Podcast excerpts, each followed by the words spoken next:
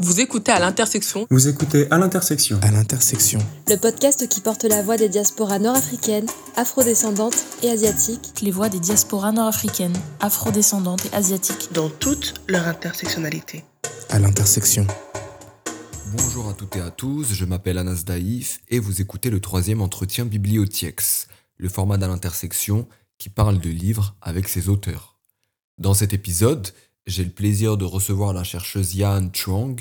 Euh, on va parler de la diaspora chinoise en France, sujet de son ouvrage Une minorité modèle, publié en 2021 aux éditions La Découverte. Et on va aussi parler des diasporas asiatiques plus généralement. Donc cet épisode est divisé en trois parties. Euh, la première concerne les trajectoires migratoires euh, chinoises et la déconstruction du mythe de la minorité modèle. La seconde parle des luttes des sans-papiers chinois depuis 2009 et la dernière bah, va s'intéresser à la politisation et les mobilisations antiracistes chez les Chinois et les Asiatiques. Donc sans plus attendre, on va commencer. Bonjour Yan Chong et merci d'avoir accepté cet entretien. Est-ce que euh, vous pourriez vous présenter et présenter votre parcours? Donc bonjour, euh, je, m'appelle Yahan Chong. Euh, en fait, en effet, je suis, je suis taïwanaise, je suis née à Taïwan et euh, je suis arrivée en France en 2009 pour, euh, pour mes études, pour faire une thèse de sociologie. Donc euh, aujourd'hui, je suis chercheuse en, en, sociologie à Sciences Po Paris. Merci. Et qu'est-ce qui vous a mené à écrire une minorité modèle Parce que vous étiez à Taïwan jusqu'en 2009, puis vous êtes arrivé en France. Comment euh, vous avez pris conscience des problématiques euh, que vous évoquez dans votre livre? Oui, c'est une histoire un peu longue, mais euh, en fait, j'avais commencé à faire ma thèse en 2009 sur la question de plutôt sur l'articulation entre les, la trajectoire migratoire et la question de mobilisation politique des immigrés chinois en région parisienne. Donc j'avais terminé ma thèse en 2015 et ce qui était intéressant, c'est que c'était à partir de 2016 qu'il y avait euh, des mobilisations euh, des jeunes chinois et asiatiques au nom de racisme, euh, racisme anti-asiatique. Et c'était petit à petit, c'était devenu une question, un problème, un problème public qui est de plus en plus reconnu par des militants, par des pouvoirs publics, etc. Donc, euh, mon projet de livre était largement euh, appuyé sur des résultats de ma thèse, mais en fait, entre-temps, depuis 2015, j'ai aussi eu beaucoup des, des, autres opportunités de continuer à travailler sur ce sujet, c'est-à-dire des mobilisations des jeunes asiatiques. Donc, ce n'est plus, ce, ce ne sont plus que des Chinois, c'est-à-dire des personnes nées en Chine. Donc, en fait, la question de minorité modèle, c'est euh, c'est une question qui remonte très souvent sur le terrain, c'est-à-dire que euh, pour les personnes que j'ai rencontrées, qu'ils soient chinois, euh, vietnamiens, cambodgiens, qu'ils soient première ou deuxième génération, il y a comme souvent une, une difficulté pour s'identifier comme victime du racisme, sauf comme dans la situation de l'agression et violence vachement importante. Donc, donc mon livre, c'était une tentative de, de, questionner ce stéréotype qui est souvent euh, euh, étiqueter une étiquette sur les personnes asiatiques et de montrer comment euh, on est à la fois la victime de, de, ce racisme euh, amélioratif et aussi euh, comment comment les situations socio-économiques en tant que minorité qui sont peut-être moins euh, défavorables dans le sens économique conduit aussi à la situation de mobilisation différente. Et pourquoi ces personnes chinoises euh, que vous avez rencontrées et même euh, les personnes euh, asiatiques euh, ont du mal à s'identifier comme étant des victimes du racisme? Oui, je pense que quand on pense au racisme, on a tendance à penser à des situations d'oppression et domination très fortes, comme ce qu'on qu peut reconnaître sur les, les populations d'origine africaine qui ont subi euh, par rapport à la colonisation, par rapport euh, à une sorte de euh, subordination dans le marché du travail ou par rapport aux, habitants des cités, des quartiers populaires. On, a tendance à la associer avec la pauvreté et avec la discrimination systémique.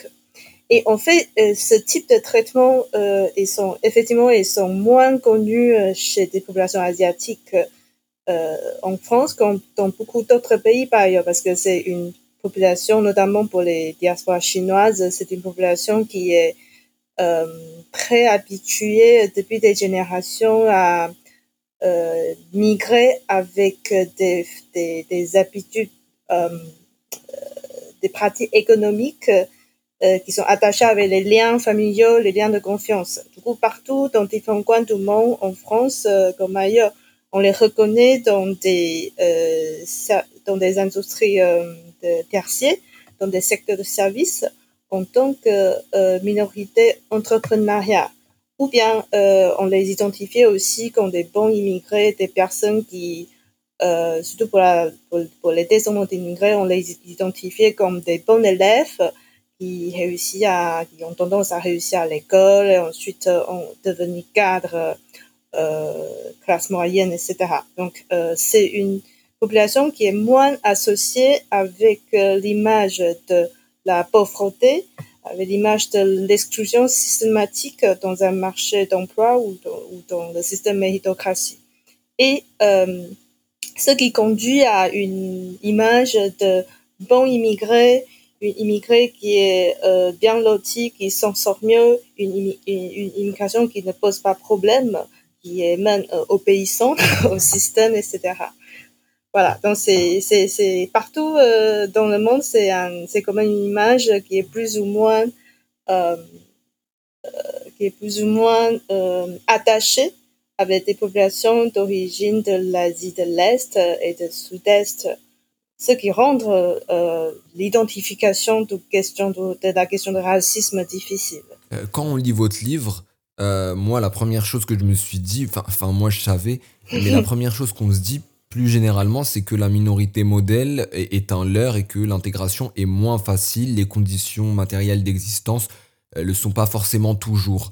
Euh, en fait, comment on explique cette fausse croyance-là et comment elle est cultivée. Oui, justement, euh, pour les populations que j'ai rencontrées, euh, notamment des primo-arrivants, c'est-à-dire des personnes qui sont nées en Chine et qui sont venues ici euh, pour travailler, très souvent qui, du coup, qui, n'ont pas appris français avant de venir et qui ont aussi un capital culturel assez limité, c'est-à-dire qu'ils ont peut-être fait, ils sont peut-être diplômés de collège, parfois euh, moins de collège, etc. En fait, pour eux, euh, ils sont arrivés avec une conscience euh, qu'il fallait beaucoup travailler, travailler bien. Et par ailleurs, il y en a beaucoup qui sont aussi condamnés dans la situation de, en tant qu'immigration irrégulière à cause de, des contraintes de politique d'immigratoire. Donc, euh, prise dans un système de l'entre-soi économique, c'est-à-dire un marché de travail ethnique, euh, il y a souvent une conscience qu'il fallait euh, pas faire le bruit parce que sinon ça va euh, ça va les apporter des problèmes administratifs ça va endommager leur projet migratoire. Donc très souvent ils, ils sont dans une attitude tolérer les, les intolérables c'est-à-dire l'exploitation et euh, et tous les traitements discriminatoires de la part de l'institution euh, française. Euh, et au sein de communautés, on peut aussi entendre beaucoup de propos qui ont même tendance à naturaliser ces croyances en disant que nous, on est des Chinois et être Chinois, ça veut dire il faut bien travailler, euh, on aime bien travailler plus pour gagner plus, etc., etc. Donc il y a, cette tendance de naturaliser euh, l'image justement d'une minorité qui est modèle, qui, travaille bien, des bons immigrés euh, et euh, qui il faut pas il faut pas se révolter contre le traitement injuste. Voilà.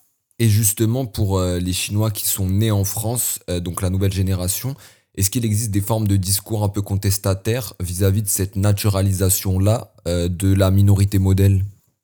Oui, justement, j'ai rencontré beaucoup, beaucoup de, de descendants d'immigrés asiatiques, qui soient euh, d'origine de la Chine continentale, de euh, l'Asie Sud-Est, quel que soit leur âge, y en a la majorité des, gens que j'ai rencontrés, ils ont moins de 30 ans, mais je, mais il y en a aussi ceux qui ont ceux qui sont un peu plus âgés, ceux qui sont là depuis un peu plus de temps. Euh, hier, j'ai rencontré un monsieur euh, qui a qui a la retraite, qui est d'origine euh, vietnamienne aussi. En fait, euh, quel que soit leur âge, à partir du moment où ils sont nés et ou, ou bien éduqués en France, euh, très souvent, ils ont quand euh, ils peuvent rapidement identifier le traitement différentiel parce qu'ils ont vécu des mi micro-agressions à l'école qu'on les appelle comme Baudouri, euh, Shintok, euh, euh, mangeur du chien, etc. Tous ces, tous ces euh, remarques racialisantes les renvoient à, une place d'être autre. Du coup, même, si à certains moments, on va aussi les mettre dans la catégorie des bons, immigrés ou euh, bons élèves, mais ils, ils, ils sont tout le temps très conscients de leur euh, statut en tant qu'autre, euh, en tant qu'une personne qui est renvoyée dans une catégorie différente que la majorité euh, donc euh, blanche. Donc, et dans, ce, dans ces conditions-là, en fait, euh, ce qui est intéressant, c'est qu'ils m'ont aussi souvent dit que c'est ça, ça a toujours été difficile de se sont légitimés, légitimés dans leur sentiment de discrimination quand ils partagent avec leurs parents. Mais euh, de plus en plus de jeunes générations, puisqu'ils se considèrent comme plus qu'en français ou française, euh, donc ils ont tendance à se révolter contre ça, euh, qu'il soit par des gestes individuels euh, ou bien par des initiatives euh, collectives. Ils ne se contentent plus à l'image d'une minorité modèle. Ce qu'ils veulent, c'est à la fois de déconstruire cette euh, image, mais aussi montrer que euh, ils méritent d'être considérés comme françaises ou françaises à part entière, en fait je vois, je, vois euh, quelques croisements euh, avec euh, la condition des personnes nord-africaines et afro-descendantes. Euh, question un peu plus historique. Euh, D'où vient, euh, du coup, historiquement, ce terme qui est le mythe de la minorité modèle et d'où il tire ses origines finalement?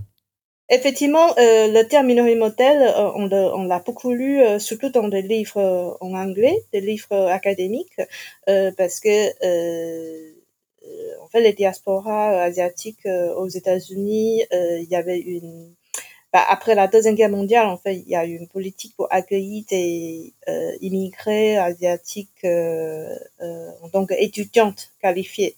Donc ça, c'est purement un, un produit de de politique euh, après la guerre froide afin de euh, accueillir des immigrés euh, mieux qualifiés pour créer une, une classe d'élite.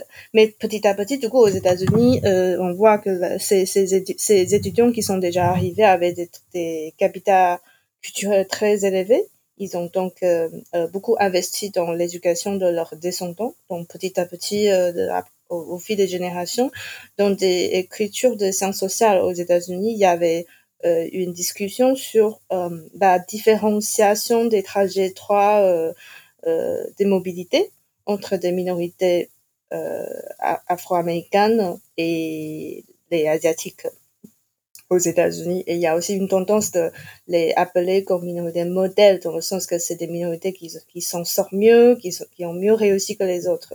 En France, je pense que euh, même si on, on, emploie peut-être moins ces termes, mais dans la, la conscience collective, il y a toujours une sorte de euh, représentations différentes justement entre euh, d'un côté des bons immigrés, des, des immigrés qui réussissent, euh, qui s'intègrent mieux, et d'un autre côté des minorités qui sont qui sont, sont moins bien, qui voilà, comme, qui, comme tout à l'heure je, je, je, disais des minorités qui qui sont euh, euh, reléguées par, dans la zone de pauvreté et qui potentiellement du coup qui sont plus dangereuses, euh, qui sont souvent plus, plus souvent liées à la délinquance, etc.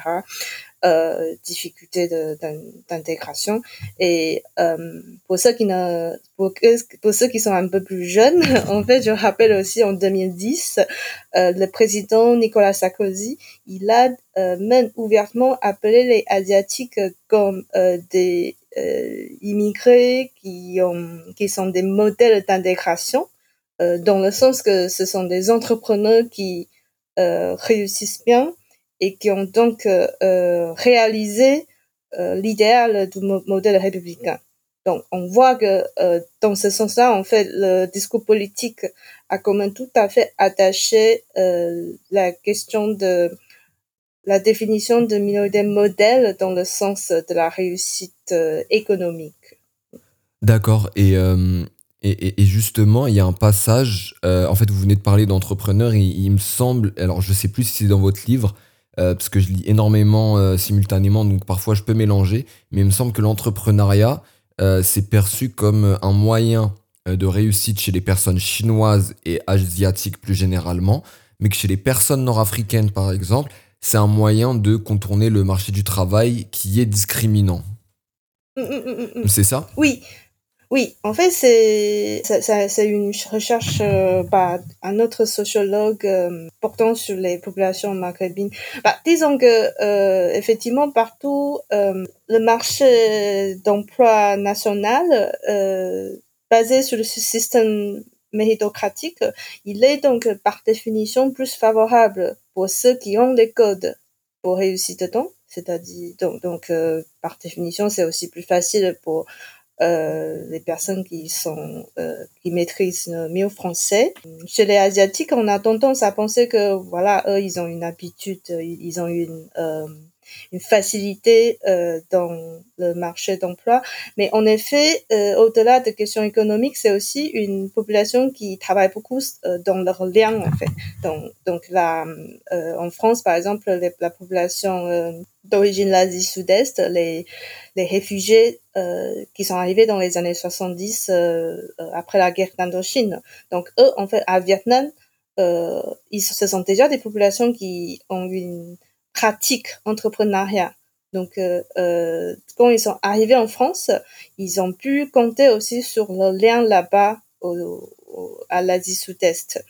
Euh, donc, effectivement, il y a, y a une, il y il y a une habitude, il y a tout, un réseau historique.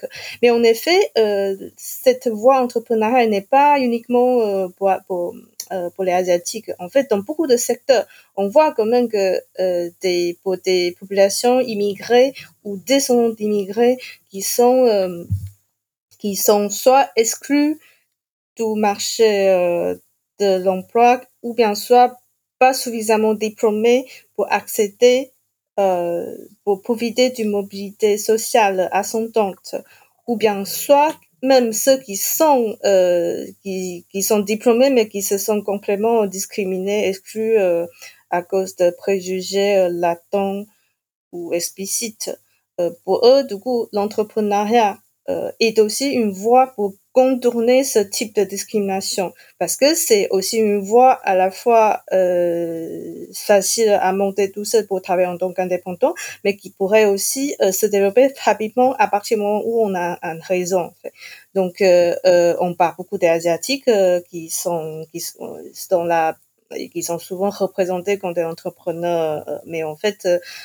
Si on regarde un peu l'histoire des immigrés, immigration en France, euh, dans la, pendant la Deuxième Guerre mondiale, on a déjà euh, des populations juives euh, ou des Turcs qui sont très connus dans ce métier, dans le textile. pour les populations maghrébines, aujourd'hui, il y a de plus en plus de, il y a de plus en plus de, travaux qui sortent aussi pour prouver que les descendants d'immigrés maghrébins euh, ou africaines, pour ceux qui se sentent discriminés dans le marché d'emploi, euh, en fait, la voie de, de, devenir entrepreneuse, effectivement, c'est une stratégie économique qui est considérée euh, comme une une voie viable. Euh, même un peu plus récemment, j'ai lu d'autres euh, travaux qui ont même montré que euh, les filles, les, les filles voilées qui se sont euh, aussi discriminés et exclus par le marché d'emploi dans leur euh, entretien d'embauche et commencent aussi à, à, montrer euh, des, des entreprises euh, indépendantes en mettant en avance, en valorisant leur origine en fait et leur appartenance religieuse. Et là-dedans, non seulement c'est une façon de contourner la discrimination, en fait, ça les permet aussi à, retourner le stigma pour mettre en valeur leur appartenance et, et beaucoup beaucoup de l'entraide entre des filles qui ont le même problème aussi. Du coup, pour boucler la boucle sur le thème de la minorité modèle, je voulais savoir, selon vous, mm. comment et pourquoi le mythe de la minorité modèle amène à une hiérarchie raciale?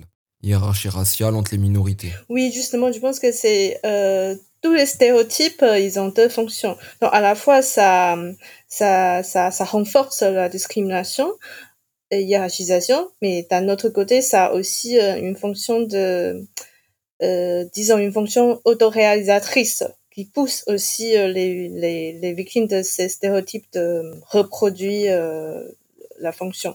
Donc, ce que ce qu'on peut observer euh, chez les asiatiques, notamment la première génération, c'est plutôt que euh, euh, le fait de s'y croire d'être des bons bons immigrés, ça a aussi tendance à, les pousser à une vision moins critique sur l'ensemble de de, de, de, de structures d'inégalité ethno-raciale de la société française. Donc d'un côté, euh, si l'appellation de minorité modèle euh, décrit déjà une certaine euh, hiérarchisation entre des populations dans le sens économique, mais aussi dans le sens symbolique de domination. D'un autre côté, ça, ça a aussi empêché les solidarités entre des populations entre des minorités. Ça, ça, ça, ça a tendance à un peu renforcer les préjugés. Donc, euh, ça m'arrive quand même souvent dans mon expérience de terrain, on, on entend euh, les euh, euh, les individus d'origine asiatique de penser que des autres minorités sont peut-être moins travailleurs que les asiatiques. Et d'un autre côté, chez les des personnes d'origine euh, non asiatique, euh, mais aussi minoritaire, il y a aussi une tendance à, à, à penser que les asiatiques, euh, que c'est injuste que les asiatiques sont arrivés depuis moins de temps, mais ils profitent d'une meilleure mobilité sociale. Donc ça peut aussi provoquer des hostilités et des jalousies et empêcher la solidarité, ce qui renforce la hiérarchisation raciale en fait. Ouais, ouais, je vois. En fait, euh, finalement, il y a une forme de bénéfice que l'ordre dominant va avoir euh, en divisant, quoi.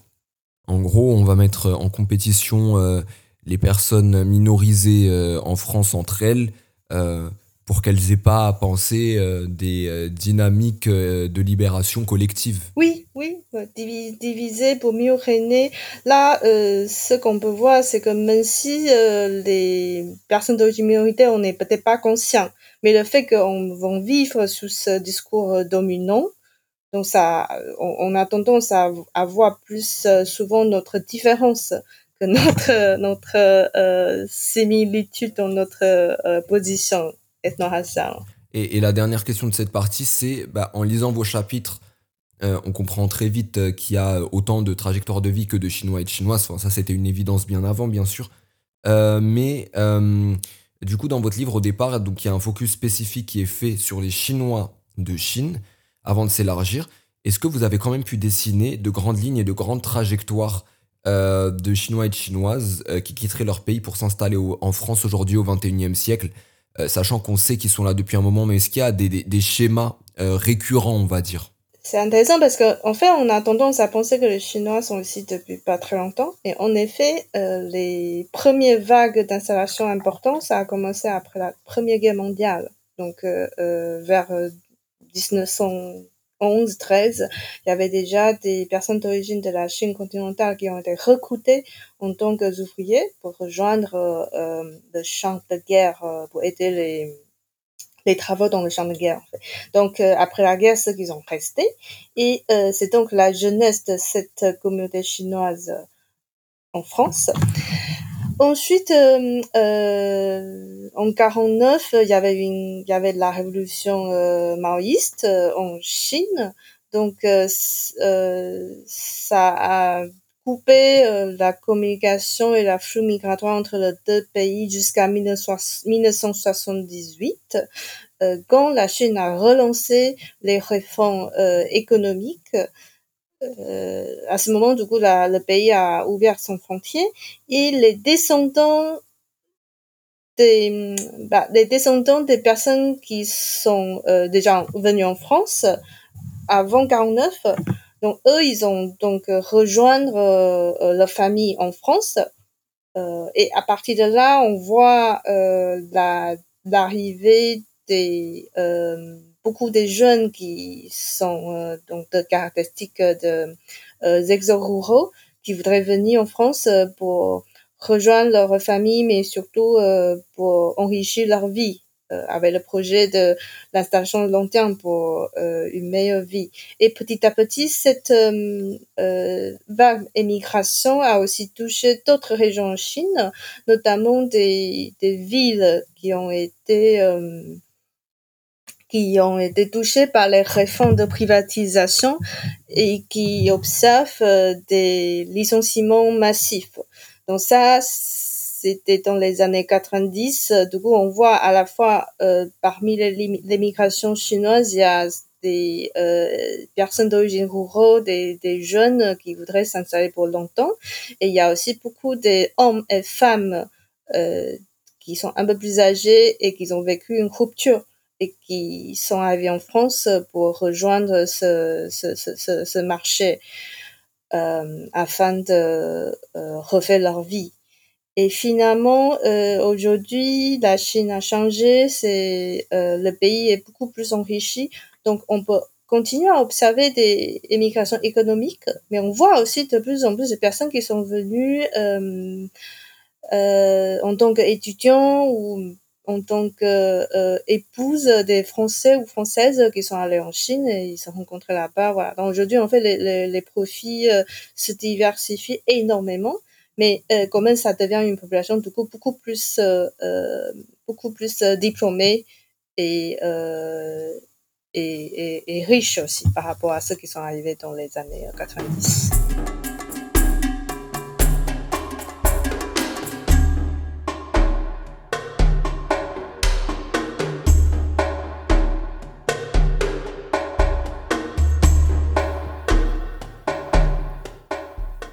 D'accord.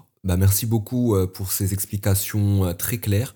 Euh, on va passer à la deuxième partie de cet épisode. C'est un focus sur un passage qui m'a beaucoup marqué.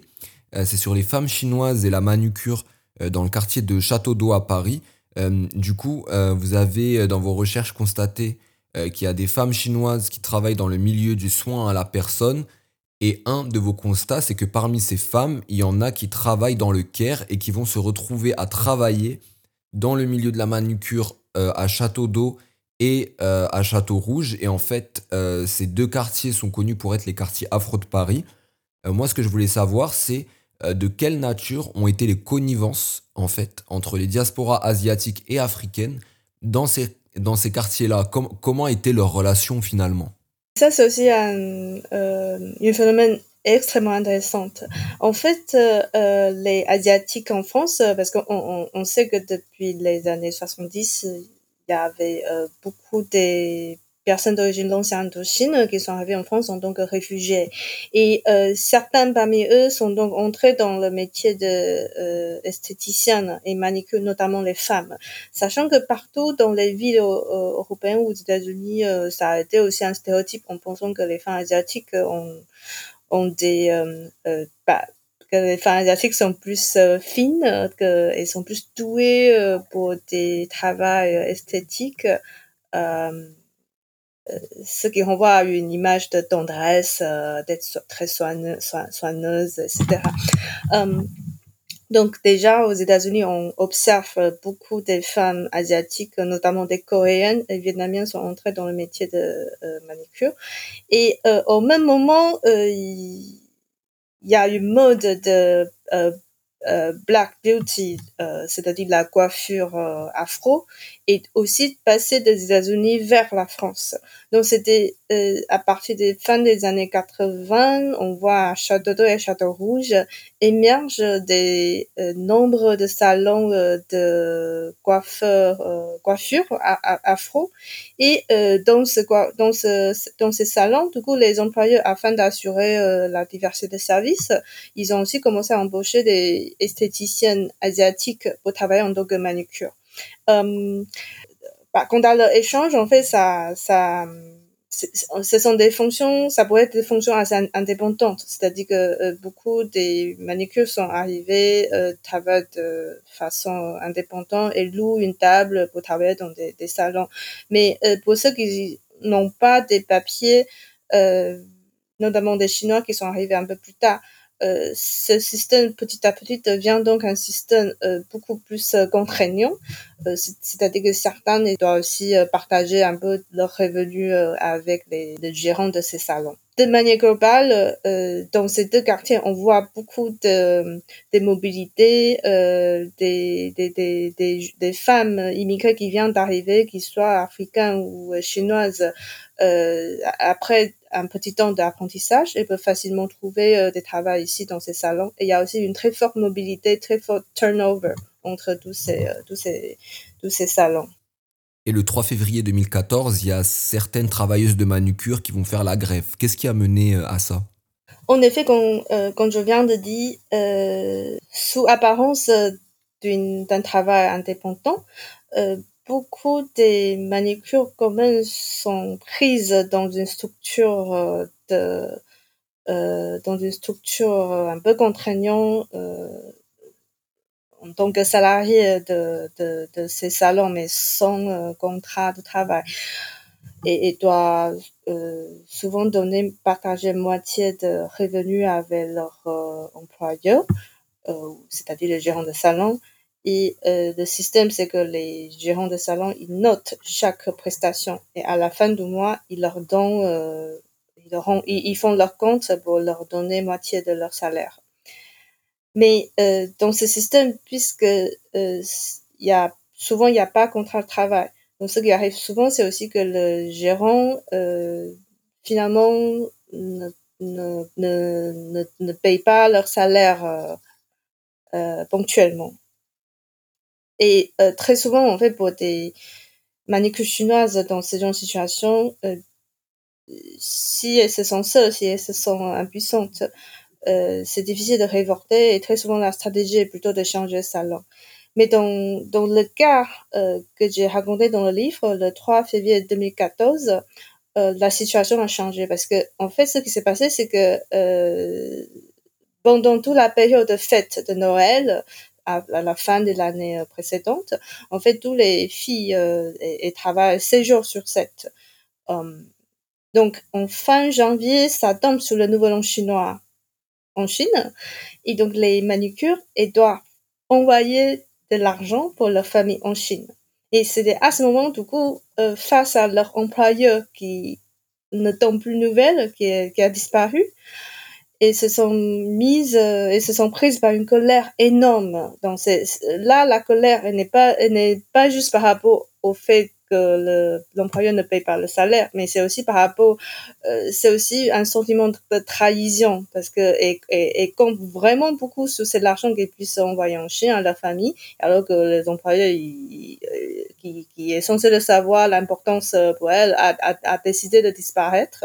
Donc ils ont décidé de euh, occuper le, le salon euh, en faisant une grève et aussi pour exiger euh, la régularisation de leur situation. Et parmi ces femmes, il y avait des femmes sans papier. Il, me semble qu'elles étaient toutes sans papier, c'est ça? Oui, en fait, tous les cinq sont sans papier. Il y a quatre femmes et un jeune homme. Ah oui, oui, il y a, y a, un jeune homme, c'est vrai, oui, parmi eux. Euh, je vais vous citer euh, un petit passage du livre. Euh, c'est rapide, c'est quatre lignes. Oui. vous écrivez Deux coiffeuses ivoiriennes se présentent aux militants de la CGT en exprimant leur souhait de rejoindre le mouvement. Les militants réunissent alors les grévistes pour leur demander leur avis. Pour eux, c'est l'occasion de changer le cadre et l'ambiance de la grève en passant d'une lutte de salariés chinoises contre un patron africain à une lutte de salariés. Euh, j'ai deux questions. La première, c'est du coup, elles se sont syndiquées, c'est ça? Oui, oui. Et euh, ma deuxième question, c'est à la base, il y avait un peu une dimension ethnique entre guillemets à ce conflit. Et là, on a deux coiffeuses ivoiriennes qui arrivent. Qu'est-ce que ça a changé à la dynamique de cette lutte-là? Oui, ça a été aussi un moment très important parce que euh, le début, quand les cinq salariés ont décidé de euh, faire la grève, du coup, dans le quartier, ça a été tout de suite bien reçu comme une guerre entre les Chinoises et les patrons africains, en fait. Bon, pas juste les patrons, en fait.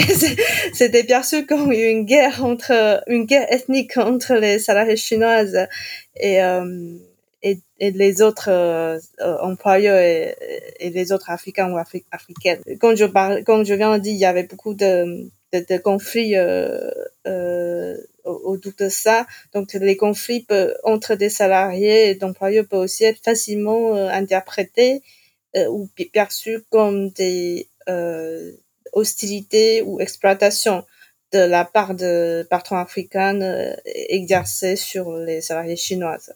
Donc, quand les salariés commencent à occuper les salons, tous les autres manicures dans les autres magasins regardent ça aussi et considèrent que ces femmes ont vont euh, réaliser une sorte de justice pour l'ensemble de salariés chinoises dans le quartier. Mais par contre, euh, il faut savoir qu'elles restent quand même minoritaires dans, dans ce quartier.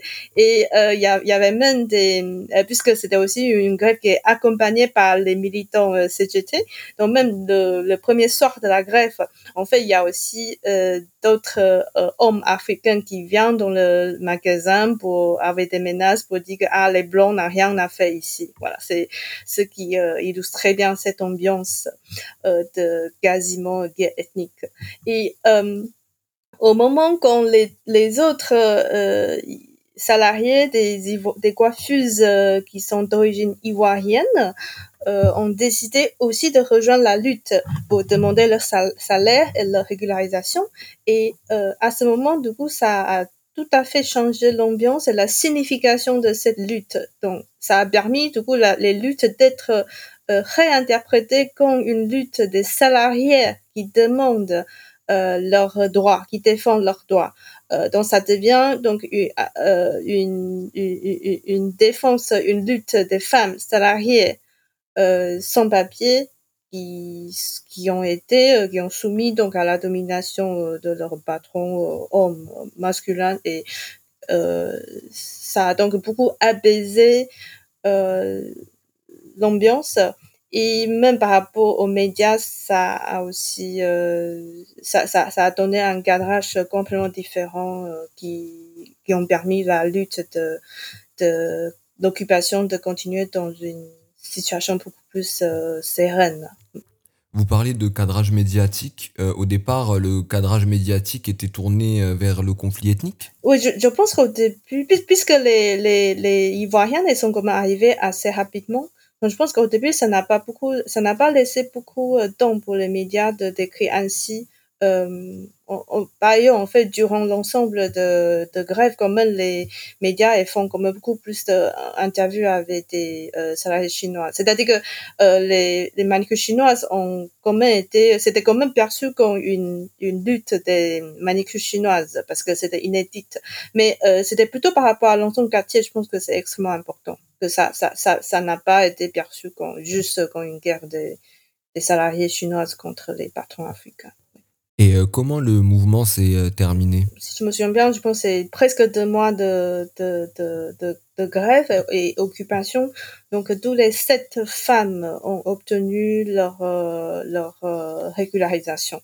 Et c'était aussi une lutte qui a, c'était une lutte qui a été beaucoup soutenue par, par, des élus et par les associations ou militants dans le quartier, dans euh, des associations de quartier, des, habitants du quartier ou bien des, associations euh, féministes qui s'intéressent euh, euh aux droits de travail des femmes sont beaucoup venus pour, pour soutenir, pour exprimer leur solidarité. Et c'était sous ces pressions-là, du coup, la lutte, les salariés ont enfin obtenu leurs droits. Et quelques années après, ils ont aussi obtenu la compensation financière de la part de leur euh, euh, employeur pour obtenir le salaire qu'on les, les doit. Et est-ce qu'on peut dire que ce mouvement-là, euh, cette grève-là, a été une sorte d'héritage euh, des mobilisations de 2009 euh, des travailleurs sans papier chinois? Oui, évidemment, parce que en fait, si les manucures ont, ont décidé d'aller solliciter la CGT pour leur grève, c'est parce qu'en 2009, en fait, la CGT, au sein du mouvement sans papier, la CGT a incorporé plus de 1000 euh, grévistes d'origine chinoise dans leur lutte. Et il y en a une centaine qui sont beaucoup, qui sont le plus actifs dans des manifestations et l'occupation. Et ensuite, après le, euh, après la période la plus euh, intense du mouvement sans papier, la CGT a continué à faire le travail d'adhésion auprès des autres travailleurs chinois qui sont aussi euh, dans des situations irrégulières et, et qui souhaitent euh, d'être syndiqués et d'avoir des personnes à, euh, à consulter en cas de besoin pour garantir leur droit de travail ou droit de séjour. Donc en fait, les, la salariée la plus active dans cette grève, en fait, c'est elle, elle était syndiquée à la CGG depuis 2012. D'accord. Et euh, je me demandais, est-ce que euh, vous pouvez tracer ou plutôt identifier le moment ou les moments où on a eu euh, une politisation du mouvement des travailleurs sans papier chinois en France, précisément. Oui, en fait, la communauté, chinoise a, puisqu'il y avait beaucoup d'immigrés chinois qui sont arrivés en France dans les années 90, 80 et euh, qui n'ont pas pu euh, tout de suite euh, euh, avoir un, un de séjour. En fait, la communauté chinoise parisienne, ils sont quand même euh, très familiers avec la lutte euh, de, de mouvements sans papier. Et la première lutte, c'était en ça c'était en 1996 donc, pendant le mouvement de l'occupation euh, de l'église Saint-Bernard, en fait, il y avait déjà euh, euh, à peu près 200 travailleurs chinois et chinoises ont rejoint aussi le mouvement. Ils ont été, ils ont été accompagnés par la Ligue des droits de l'homme et ils, étaient sur, sur toutes les manifestations aux côtés des travailleurs africains, aux côtés du collectif. Et ils ont aussi à la fin du mouvement, ils ont bénéficié de euh, la régularisation. Il y a 200, 300 personnes euh, qui ont euh, obtenu la régularisation.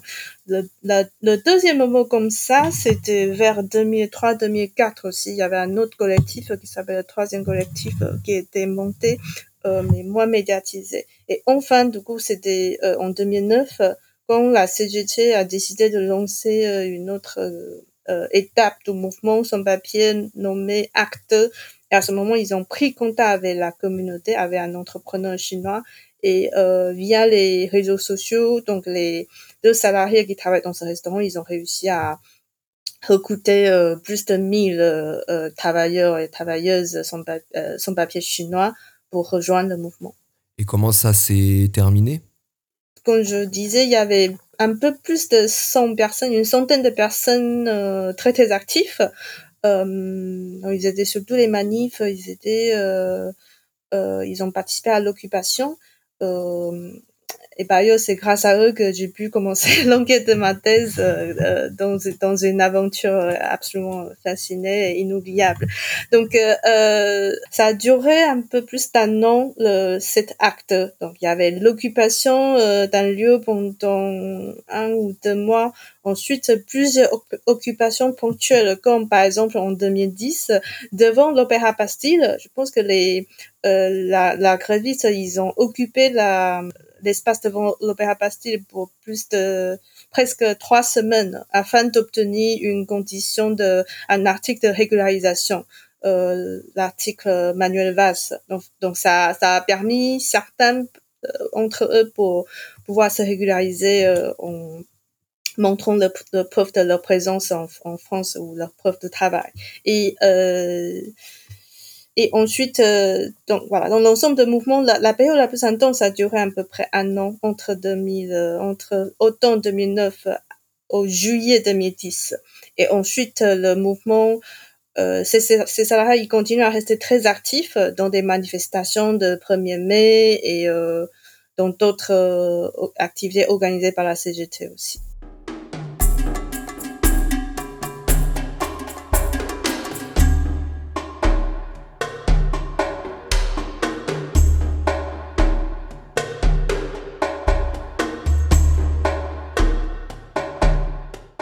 Merci beaucoup pour ces informations très intéressantes et très précieuses. On va passer à la troisième partie. Euh, ce sera surtout euh, sur la politisation, euh, les mobilisations antiracistes et aussi le Covid. ce que je voulais savoir dans un premier temps, donc je vais vous lire un nouvel extrait. donc je cite Tandis que les parcours migratoires des parents permettent d'expliquer les difficultés d'adaptation à l'école, les diverses formes de racialisation et de violence tendent à renforcer le sentiment de l'altérité des jeunes asiatiques jusqu'à leur faire prendre conscience du racisme structurel. Donc je n'ai pas précisé, mais c'est évident, c'est un extrait de votre livre. Moi, j'aimerais savoir, euh, à partir de cet extrait, à quel moment euh, vous pensez qu'il y a une prise de conscience globale du racisme en France chez les communautés chinoises et euh, les communautés asiatiques euh, plus généralement, même si je suis conscient que vous êtes surtout euh, spécialisé sur la question chinoise. Oui, comme je disais tout à l'heure, ça a toujours été un peu le tabou, le mot racisme, même si tout le monde connaît un peu les micro-agressions ou bien le traitement très discriminatoire quand va quand on va à l'institution publique. Mais le moment le plus important, c'est en 2016 en août 2016, en fait, il y a un homme chinois qui habite à Aubervilliers qui a été euh, agressé euh, par deux jeunes et qui est tombé dans le coma sur le moment et qui est mort euh, quelques jours, une dizaine de jours après, qui est mort à l'hôpital. Donc, euh, ce monsieur s'appelle Zhang Chaoling, euh, c'est un habitant d'Aubervilliers. Donc, à la suite de sa mort, en août, donc euh, deux manifestations deux hommages avec la marche blanche ont été organisés à Aubervilliers déjà. Et euh, trois semaines après, le 4 septembre 2016, une manifestation énorme a eu lieu à Paris entre euh, Place République et Nation. Euh, et en fait, c'est la première fois que le mot racisme anti-asiatique est sorti de toutes ces actions collectives organisées, initiées par les, les, les Asiatiques à Paris, en fait. Donc cette fois-ci, le 4 septembre 2016, euh, euh, en fait, euh, euh, à, part de manifestations, euh, il y avait aussi des lettres publiques rédigées par des élus asiatiques pour dénoncer des préjugés sur les personnes asiatiques qui perçoivent à la fois les asiatiques comme des personnes ayant un peu d'argent, mais aussi surtout des personnes dociles, qui est des cibles faciles que qu'on peut qu'on peut euh, les agresser sans penser à conséquences graves. Et euh, des élus qui sont des élus non asiatiques qui sont invités à cette euh, commémoration a, a, aussi commencé à, à, reconnaître qu'il y a un racisme anti-asiatique très méconnu par le public. Donc c'est, je dirais que c'est ça, septembre, août, septembre 2016, après la fête Chaolin Zhang qui le point de départ de ces nouvelles luttes sur la question du racisme anti-asiatique. D'accord. Et euh, un an après, euh, il y a eu aussi la mort de Xiaoyao Liu. Euh, quel constat vous avez fait en termes de mobilisation et de prise de conscience du racisme? Parce que j'ai vu des images, des vidéos et j'ai vu pas mal de personnes chinoises qui ont aussi été rejoints en fait par des militants asiatiques revendiquer de façon forte et même comment dire, euh, ils étaient, face à la police. Euh, ils ont revendiqué en fait à ce moment-là l'antiracisme, en fait, qui, enfin le racisme qui vise les asiatiques. on a commencé à parler de violence policière, de racisme structurel. quel constat vous en tirez? Oui, oui, c'est oui, c'est un contraste très frappant entre l'affaire Chao Lin-Zhang et l'affaire Xiao Yaoliu parce que euh, Chao Lin-Zhang il a été agressé donc euh, il est mort d'une agression et par ailleurs avant ça en fait la communauté euh, chinoise à a déjà fait beaucoup des essais pour demander plus de renforts policiers. Euh, donc jusque-là, disons que la question de racisme à l'égard des populations asiatiques sont souvent euh, associées avec une, position politique plutôt pour la police, plutôt sécuritaire, un peu euh, qui se penchait plutôt vers la thématique classique du parti politique de la droite en fait. Alors que euh, Liu Xiaoyao, qui est un habitant de dans le 19e arrondissement, qui est de, euh, mort lors d'un euh, contrôle policier et par ailleurs les les euh, enfants de Liu Xiaoyao, les, les enfants de la victime qui a témoigné le contrôle euh, n'a pas cessé de euh, de accuser qu'il s'agissait d'une bavure policier et donc cet cet incident euh, d'une certaine manière, ça a aussi euh, évoqué une certaine conscience pour les asiatiques, euh, surtout les jeunes, les jeunes qui sont grandis ici, les, les adolescents, les jeunes adultes, les jeunes adultes. Là, ils ont compris que malgré d'une certaine étiquette de minorité modèle ou bon immigré, en effet, on n'est pas dispensé des, des violences policières en fait. Euh, on, on, d'une certaine manière, en fait, ils subissent aussi, euh, ils partagent le même destin avec d'autres populations du quartier populaire qui sont, euh, qui restent quand même euh, euh, des cibles potentielles face à à la fois une, voilà un manque de conscience ou de contrôle. On, on, reste des immigrés en fait. Donc il y a une, une, une conscience d'être des victimes du racisme encore plus fort que euh, que voilà que en, effet euh, malgré l'étiquette du minorité modèle mais en fait les chinois ou les asiatiques euh, peuvent quand même être victimes de du racisme de l'État être victimes du policier de policier pardon de violence policière ce qui explique ces toutes ces mobilisations très euh, révoltantes euh, immédiatement après la mort de, de Xiao Donc il y a aussi des j'ai aussi des témoignages des personnes qui sont allées manifester et qui ont été euh, donc interpellées par la police. Ils ont aussi euh, décrit que bah, lors de contrôle, euh, lors de garde à vue, euh, on les parlait des insultes, euh, on les accuse d'être sales chinois, etc. Donc ce, sont vraiment, je pense que c'était vraiment important, c'était un, moment de désenchantement qui a un peu, qui a donc les rapproché d'autres minorités en fait. Et justement, après la mort de Xiaoyao Liu en 2017, j'ai constaté euh, sur les réseaux sociaux énormément euh, de rapprochements entre les différentes luttes antiracistes. Euh, moi, je pense par exemple au comité Adama et Assa Traoré qui ont fait un travail important en termes de convergence des luttes, au-delà même de l'antiracisme.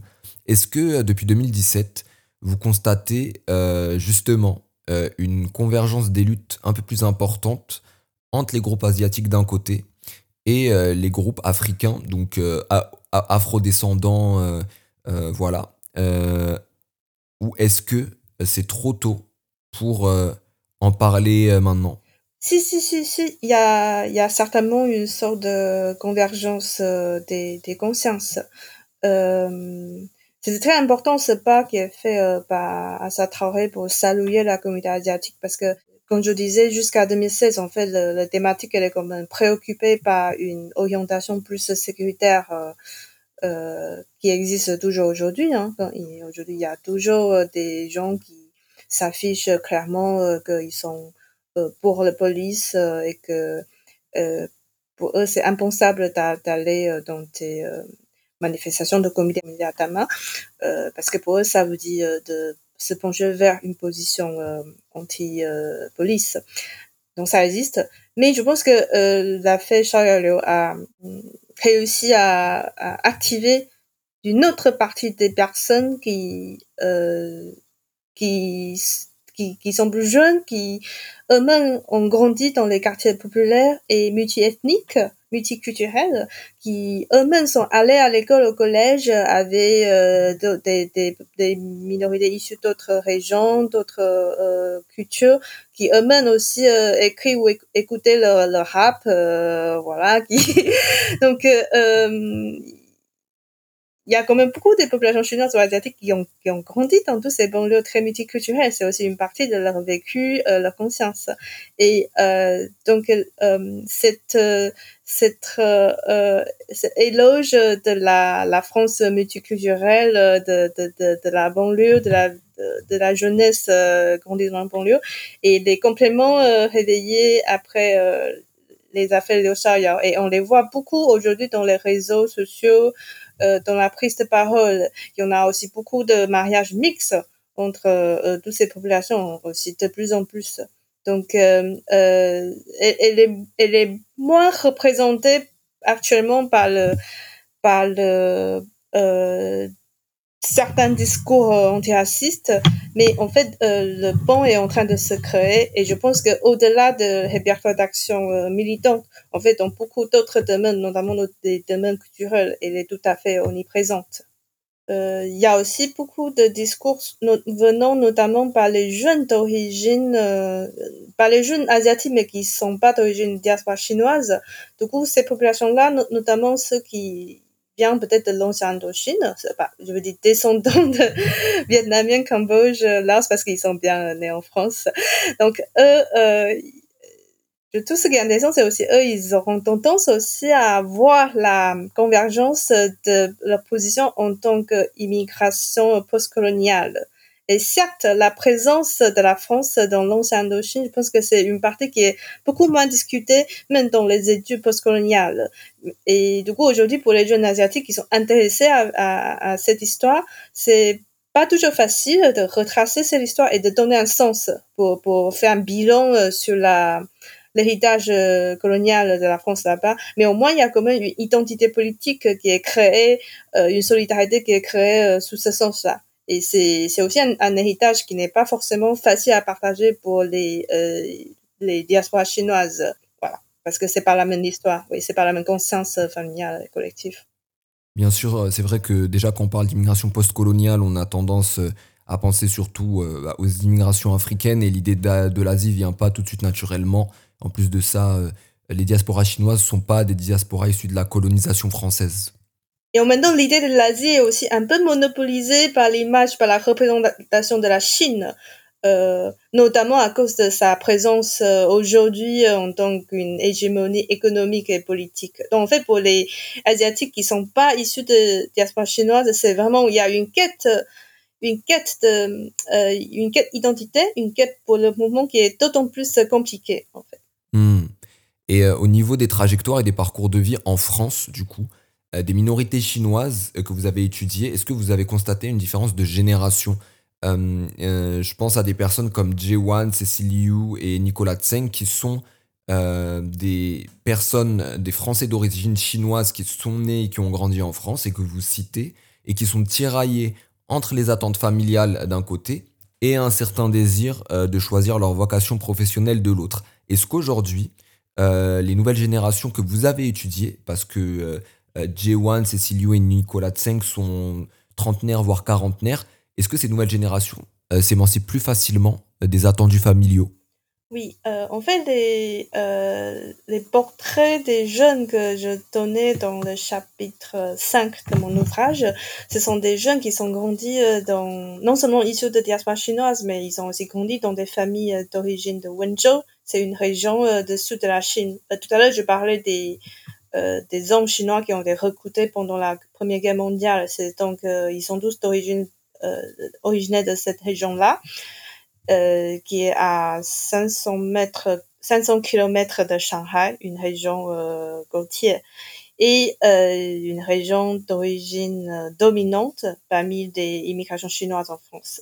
Donc les jeunes qui sont qui ont grandi dans dans cette dans cette communauté entrepreneuriat, ils ont ils subissent souvent une sorte de contrainte euh, des attentes familiales euh, pour qu'ils reprennent plus ou moins l'héritage euh, familial en tant que soit en tant que commerçant pour reprendre l'entreprise familiale, soit au moins rester dans les plutôt dans les métiers libéraux.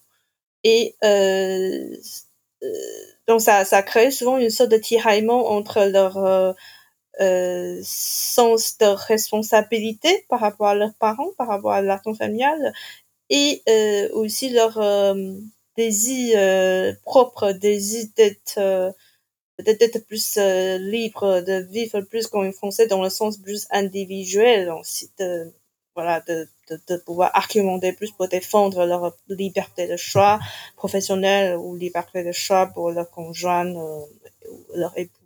Euh, j'étais en train de relire mes notes et euh, ce que vous dites, ça me fait penser à une personne que vous citez dans votre ouvrage. C'est une jeune fille, une adolescente qui s'appelle Alice. Elle est fan de K-pop. Elle est au lycée au moment où vous écrivez l'ouvrage et elle aide de temps en temps ses parents au restaurant familial. Euh, donc elle a pas de très bonnes notes à l'école. Enfin, c'est pas trop sa priorité et, on, la comprend. Et, justement, euh, il y a un contraste fort entre les premiers profils que vous présentez, euh, que vous avez rencontrés plus tôt et qui sont plus âgés qu'elle, et Alice, qui est plus libérée, entre guillemets, des attentes parentales et des injonctions qui sont parfois racialement connotés, c'est-à-dire une personne euh, chinoise doit avoir de bonnes notes à l'école. Oui, c'est vrai que euh, les trois personnes qu'on parle tout à l'heure, ils ont quand même euh, une trentaine d'années, voilà, 30, 30, 32. Et Alice, elle est beaucoup plus jeune, elle doit avoir 20 ans aujourd'hui. Euh, en fait, il faut savoir aussi, une des raisons que les parents chinois insistent beaucoup leurs enfants reprennent l'entreprise familiale, c'est aussi euh, partiellement lié avec leur ignorance et distance par rapport au système scolaire français. Du coup, euh, au-delà d'une une envie de contrôler, surveiller, mais aussi il y a aussi un désir de protéger leurs enfants parce qu'ils ont peur que leurs enfants soient discriminés par le marché euh, français. Ils ont peur que euh, si ils entrent dans des entreprises, ils deviennent salariés, euh, ils, ils, ils, vont peut-être devoir contourner le, ce qu'on s'appelle la plafond bambou, c'est-à-dire une sorte de discrimination pour qu'ils n'arrivent pas euh, avoir des promotions. Euh, donc il y a, aussi beaucoup de peur et ignorance derrière euh, cette, ces envies de, contrôler, ces envies que leurs enfants restent dans l'entre-soi économique chinois. Mais pour les pour les jeunes comme Alice, effectivement, je vois à une génération près, bon, à 10 ans d'écart, il y a quand même beaucoup de changements. C'est-à-dire d'une part, en fait, l'entreprise, euh, euh, le marché ethnique chinois, euh, elle est quand en train de diminuer. Aujourd'hui, il y a beaucoup qui, ceux qui, ceux, les, les, couples, les parents qui tiennent des petits traiteurs comme ça, ils n'auront pas forcément envie leur leur enfant reprendre leur leur resto parce qu'ils sont conscients que c'est un travail pénible qui est on travaille pendant longtemps et, et, et on gagne pas beaucoup. Donc c'est, ça reste, c'est un travail qui est physiquement très très pénible et ennuyeux parce qu'on n'a pas beaucoup de, on n'a pas beaucoup de temps consacré à la vie individuelle. Et il y a aussi une, finalement il y a aussi de plus en plus d'informations, de confiance sur le système scolaire français. Aujourd'hui, ce, qu'on, ce que je vois, c'est plutôt que euh, la transformation a, a eu lieu dans le sens que les parents investissent beaucoup plus dans l'éducation de leurs enfants et euh, pour que leurs enfants puissent avoir euh, plus de chance à aller à grande école, etc. Par contre, les filles comme Alice qui sont voilà, qui qui n'est pas tout tout dans le euh, le schéma des minorités modèles, qui n'a pas beaucoup d'ambition pour faire des grandes écoles, euh, elle, je pense que euh, on peut constater une sorte de de, de, de, de, un peu perdu entre les attentes peut-être sociétales sur le fait qu'elle est censée être une jeune fille modèle, travaille bien, euh, donc, e, effectivement, il a beaucoup de, doutes. Et j'espère que justement, elle pourra, pourra quand même trouver sa propre voie. Voilà. Bah, j'espère aussi, on espère aussi. Euh, alors, euh, les dernières questions, elles concernent le Covid. parce que j'ai été très marqué et, choqué à partir de décembre 2019, janvier 2020, de lire des propos qui ont été proférés envers les Chinois et les personnes perçues comme chinoises, parce que souvent ils disent les Chinois et c'est un mot valise où on met euh, toutes les personnes d'Asie, de l'Est et du Sud-Est malheureusement, alors que ça ne devrait pas être le cas. Enfin bref, avant le Covid, euh, selon vous, comment on percevait euh, le racisme anti-asiatique et après, comment ça a changé? Est-ce que vous avez remarqué un, changement dans la perception de ce racisme-là?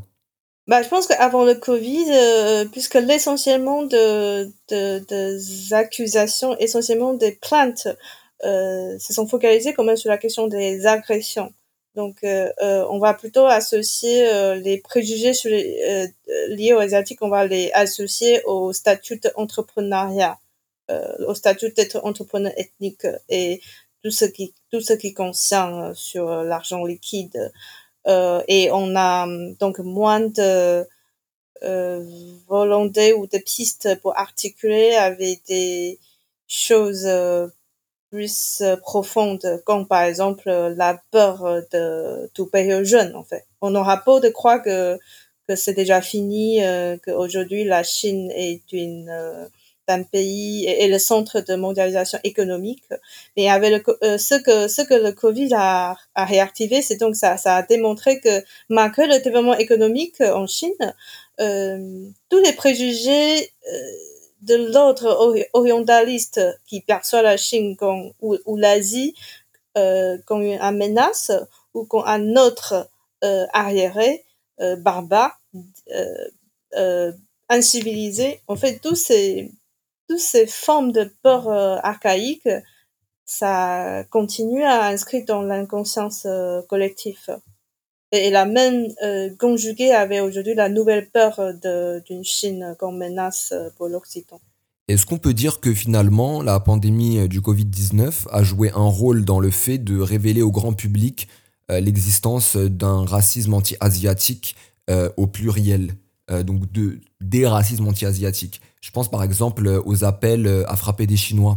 Oui, je pense qu'aujourd'hui, ça devient indéniable que euh, bah, une de, je peux citer un parole, un des militants euh, de, de ce mouvement, il a, il a dit que, par exemple, les personnes qui ont, euh, parce qu'en fait, les personnes qui ont écrit euh, les tweets sur l'appel euh, pour agresser les asiatiques, ils ont été jugés aussi. Il y avait un procès qui a eu lieu en mars l'année dernière, et donc c'est loin d'être euh, des euh, des jeunes délinquants euh, euh, un peu perdus et qui ont des stéréotypes sur les Chinois. En fait, ce sont des des jeunes très très éduqués. Et certains, ils voudraient même travailler dans la diplomatie ou être juge. Mais même si on est très très éduqué, on peut quand même avoir une image des asiatiques comme euh, des personnes fragiles euh, ou euh, des boucs émissaires. On veut qu'ils soient des boucs émissaires pour cette crise qui nous a tous touchés. Du coup, ça montre à quel point, en fait, dans l'inconscience collective, que, que, les Asiatiques restent une population qui est moins, voilà, moins pensable qu'on comme des victimes. Ça, montre une sorte de généralisation de, conscience de mépris envers les Asiatiques. Et c'est aussi grâce à, ce type de, euh, de procès, on commence à remarquer euh, à quel point le racisme anti-asiatique est profond dans l'inconscience collective. Et euh, ma dernière question, enfin mon avant-dernière question, c'est un peu une référence à ce qu'on disait tout à l'heure sur les convergences des luttes. Aujourd'hui, il y a de plus en plus de sphères militantes asiatiques qui se développent.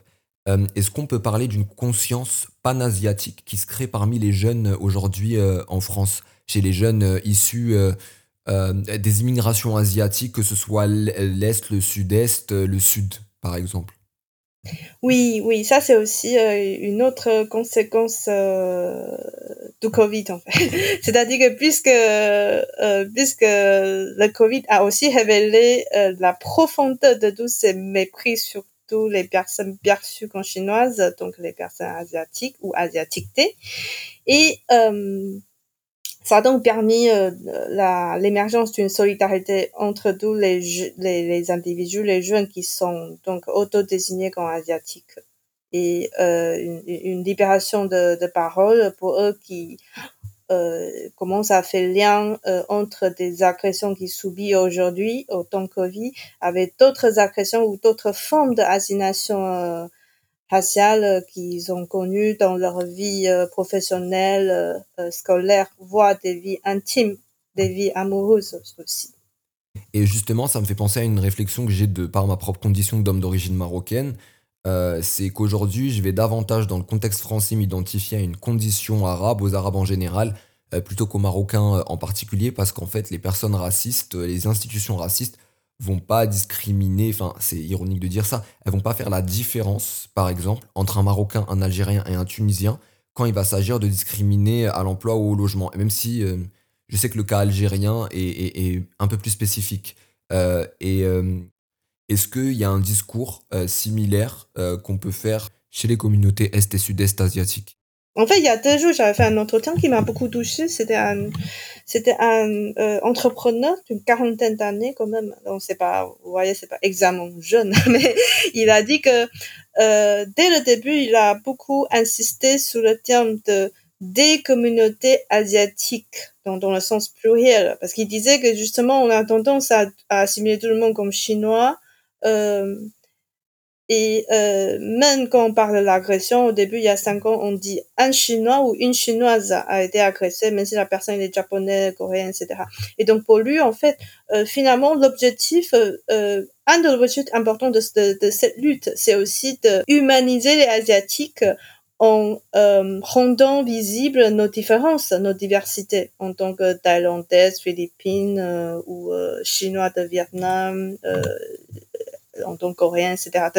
De, et, même quand on parle de Chine, on arrive à aussi parler de la différence régionale. Donc pour lui, en fait, c'est euh, c'est un objectif euh, important et qui est aussi déjà plus ou moins acquis selon lui. Voilà.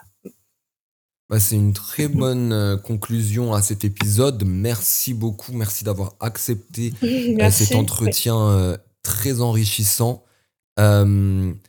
Ça a été un plaisir vraiment euh, de discuter euh, euh, sur ces thématiques-là qu'on ne connaît pas tous forcément. donc une dernière fois, merci. Et moi, je dis aux auditeurs de l'intersection, merci d'avoir suivi cet épisode et on se retrouve très bientôt pour un prochain podcast. À très vite. Vous venez d'écouter à l'intersection N'hésitez pas à le noter sur la plateforme de streaming que vous utilisez ou de faire un don pour ce podcast totalement indépendant. Tous les liens sont en description.